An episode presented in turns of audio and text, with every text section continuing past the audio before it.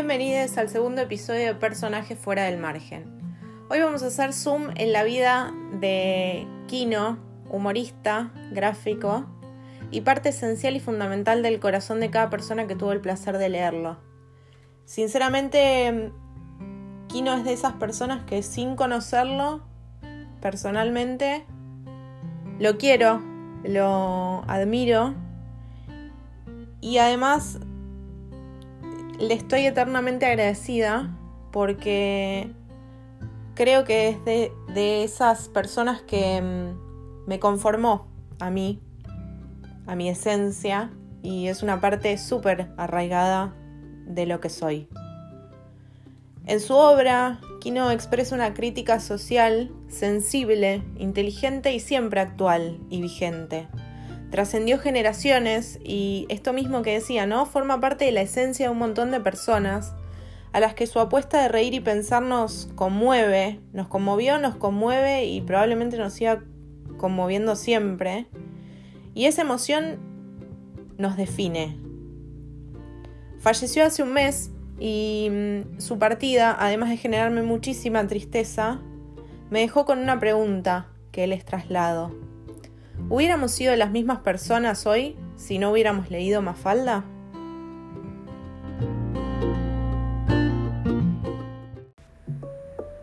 ¿Qué es un buen dibujo? ¿Qué tiene que tener el dibujo para ser bueno? Y por lo general uno que te revele cosas que no te habías dado cuenta antes.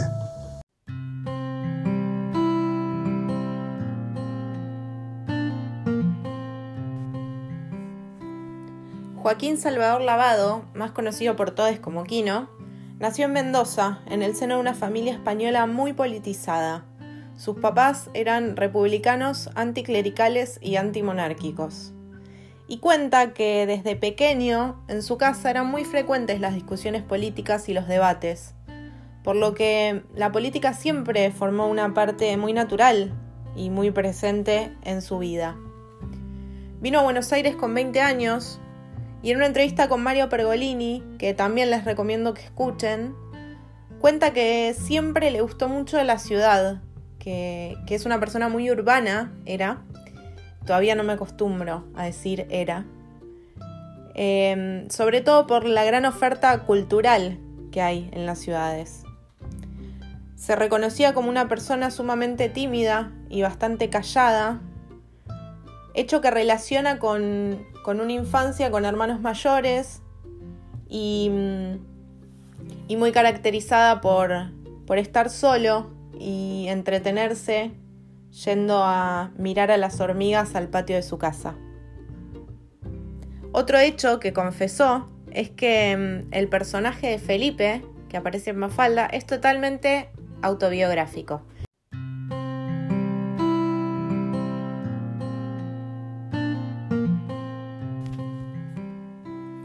Mujer, Alicia Colombo, fue una parte fundamental en su vida y fue quien trabajó de forma intensiva para que Kino lograra fama y reconocimiento a nivel mundial y pudiera desarrollar su obra.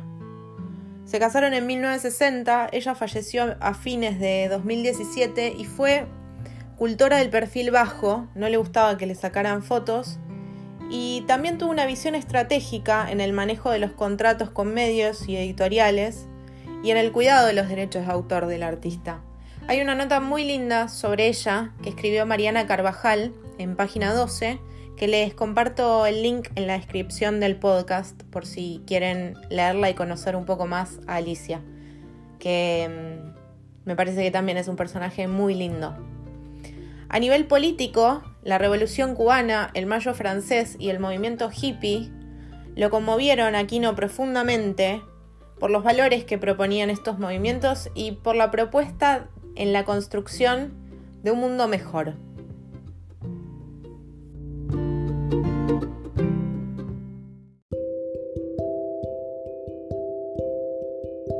Históricamente uno tiene que ser optimista y pensar que el mundo, bueno, claro, lo que era antes de la Revolución Francesa y después mejoró bastante, pero siempre con con mucha lucha, mucha sangre, muchos muertos, eso es lo que... Pero bueno. ¿Hoy en día sos optimista? Me lo impongo como obligación. No creo, no creo, pero digo, bueno, no, hay que creer que esto va a mejorar.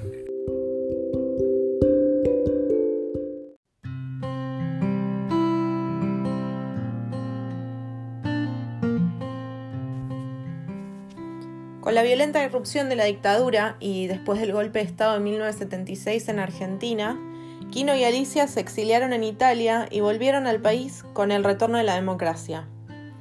En Mafalda, la dictadura y la censura son temas centrales que atraviesan a toda la obra, y yo me enteré hace poco, no sé si saben, que la sopa que Mafalda tanto odia es una metáfora de la dictadura y según las propias palabras de Quino es una metáfora de todo aquello que quieran imponernos por la fuerza. Los temas que lo desvelaban, muy arraigados en, en toda su obra, no solo en Mafalda, sino en todas sus publicaciones, fueron la guerra, la paz, la injusticia, la búsqueda de un mundo mejor.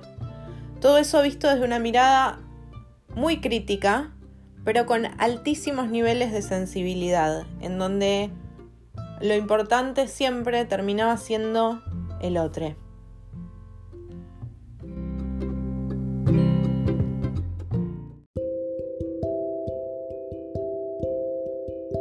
La última página la dibujé en el 2006.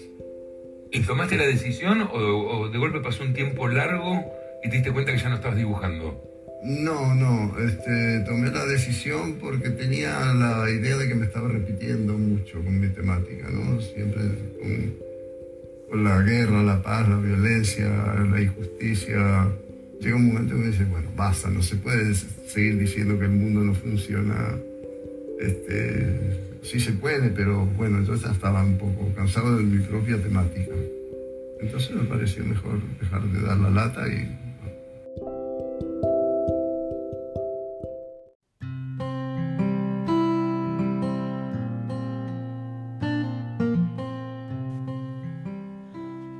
Otro tema muy presente sobre lo cual Kino fue muy crítico fue la religión. En el siguiente audio podemos escucharlo, de hecho, a él mismo hablar sobre este tema.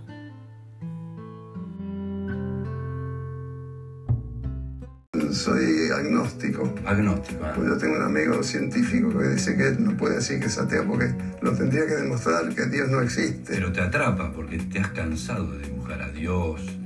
Bueno, me llama la atención que todas las religiones han tenido que inventarse más o menos la misma historia para aguantar la vida, pero parece que la pregunta de quién hizo todo esto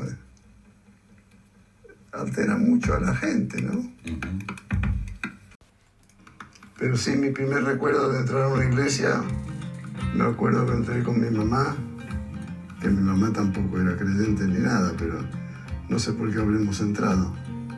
Y me acuerdo también que ahí me asustó muchísimo el ver una imagen de Cristo en la cruz, todo ensangrentado y jodido como lo ponen siempre, para que no jodamos, ¿no?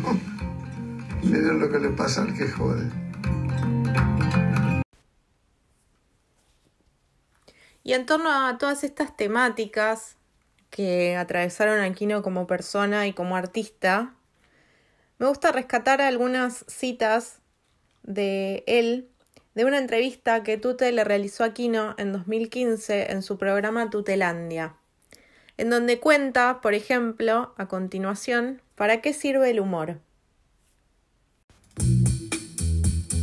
¿Para qué sirve el amor? ¿Para qué sirve el humor? Es una gran pregunta. Sirve para poner en evidencia las cosas absurdas que hacemos los seres humanos. ¿Y qué, cuál es el, el humor que más te gusta? Porque estoy pensando en tu producción y hay de todo, es decir, está ese humor de la crítica este, social, política. está Claro, el- sí, está a mí hacer, la- hacer humor sin que tenga un sentido crítico político no me... no te satisface, no te llena, digamos. ¿no? no.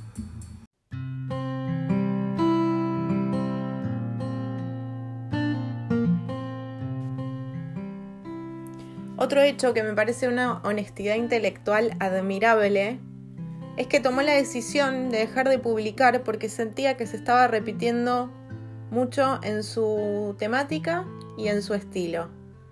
Y le escribió, él dice que no a modo de despedida, pero para quienes lo leíamos fue un poco una despedida, una carta a sus lectores que les invito que mm, escuchen a continuación.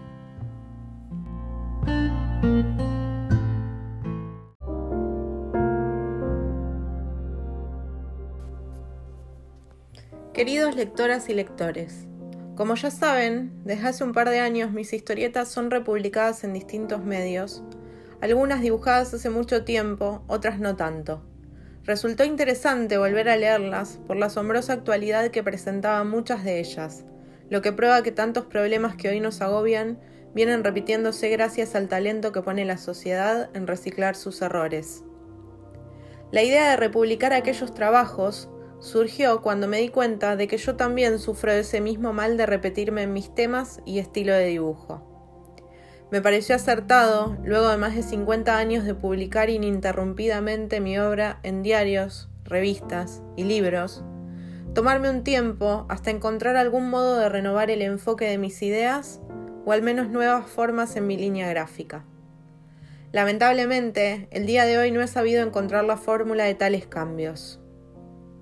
La seguiré buscando, por supuesto, pero no puedo continuar repitiendo páginas ya republicadas. Lo considero una falta de respeto no solo a los lectores de Viva, sino también a la, larga carrera durante la cual siempre me he empeñado a dar lo mejor de mí. Considero esta actitud como la más honesta que puedo asumir en este momento.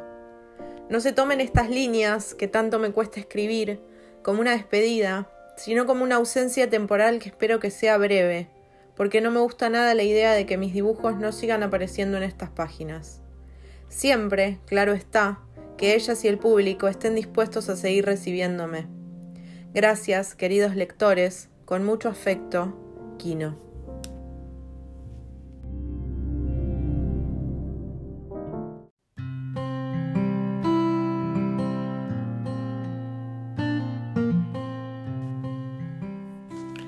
Respecto a este vínculo que él estableció con sus lectores y lectoras, me parece interesante rescatar, como eh, veíamos en el episodio anterior de María Elena Walsh, que mm, son artistas que tratan a los chicos y chicas como seres completos y nunca los subestiman, sino que les proponen justamente un montón de ideas y de preguntas que mm, como niñez es una locura leer en un en una tira como Mafalda, por ejemplo, la palabra burocracia. Yo cuando era chiquita no, no sabía obviamente qué era la burocracia. Y automáticamente cuando lo leí, fui a mi casa y pregunté, ¿qué era la burocracia? ¿Qué era la democracia? Todas esas preguntas que se hacía Mafalda, en algún punto fueron preguntas que nos invitó Kino a hacernos y a tomar el cuestionamiento como un lindo ejercicio. Y no solo como un lindo ejercicio, sino también como una manera de ver y de reflexionar sobre todas las cosas que vemos en el mundo y sobre la realidad que, que nos atañe. Así que gracias, porque ahí es donde realmente creo que todo lo que nos preguntamos, todo lo que nos conmueve, todo lo que nos genera algún tipo de emoción, es lo que nos conduce, como dice un poeta que se llama Leandro Gabilondo. Eh, creo fervientemente eso. Así que gracias, Kino, por hacernos reír, por hacernos cuestionar y por hacernos pensar.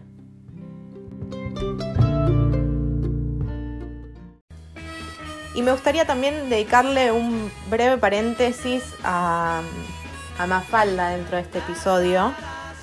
Eh, Mafalda nació en 1963 en el marco de una campaña publicitaria que finalmente nunca salió. Y Kino se queda con la tira y la publica en 1964 en el semanario Primera Plana. Un año después, en 1965, comienza a publicar Kino a Mafalda en el diario El Mundo y ahí empieza a eh, llegar a países de Europa y a otros países de América del Sur. Y en 1969, unos cuatro años después, Mafalda, la contestataria, es publicada en Italia con un dato que me, me llamó mucho la atención, que tiene el prólogo de Humberto Eco, que en ese momento era director de la colección. La obra más famosa de Kino logra que los lectores se rían y, y reflexionen, ¿no? A la vez. Critica al mundo y al sistema desde un humor súper sensible, con un compromiso muy sólido con los derechos humanos. Mafalda, nuestra heroína, eh, una heroína que, que le quita valor a la belleza y le suma valor a la inteligencia, al cuestionamiento, a la independencia. Ama a los Beatles, a la democracia, a la lectura, a la paz. Y su objetivo, lisa y llanamente, es arreglar el mundo.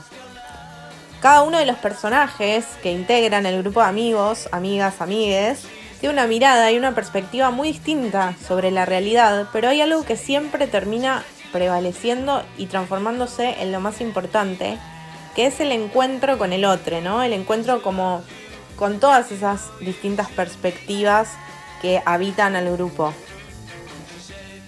Hay algunos guiños preciosos, como por ejemplo que Libertad, el personaje de Libertad, eh, tiene un tamaño súper chiquitito y es muy pequeñita. Eh, o la sopa que ya hablamos, que representa ese disgusto de Mafalda ante lo que le imponen y ante lo que le obligan. Todos los personajes, con sus reflexiones, guardan un lugar en la memoria colectiva. A tal punto que, digamos, socialmente en Argentina nosotros decimos, se utiliza el término Susanita entendido como alguien cuyo único fin es casarse y enamorarse. De hecho, Susanita es sumamente patriarcal y machista, súper clasista también, pero quedó arraigado a tal punto el personaje de Susanita que hoy todos entendemos que es que tal persona es re Susanita. El 25 de junio de 1973, Kino decidió dejar de dibujar a Mafalda y a su grupo de amigues, pero continuó con sus publicaciones semanales. Personalmente creo que cada vez que una abre las publicaciones de, Mafalda o ve la obra de Kino, hay una nueva reinterpretación y hay un, un disfrute que es nuevo cada vez, con lo cual para mí es totalmente eterna y atemporal. Mafalda, su grupo de amigues y, toda la propuesta en la obra de, de Kino.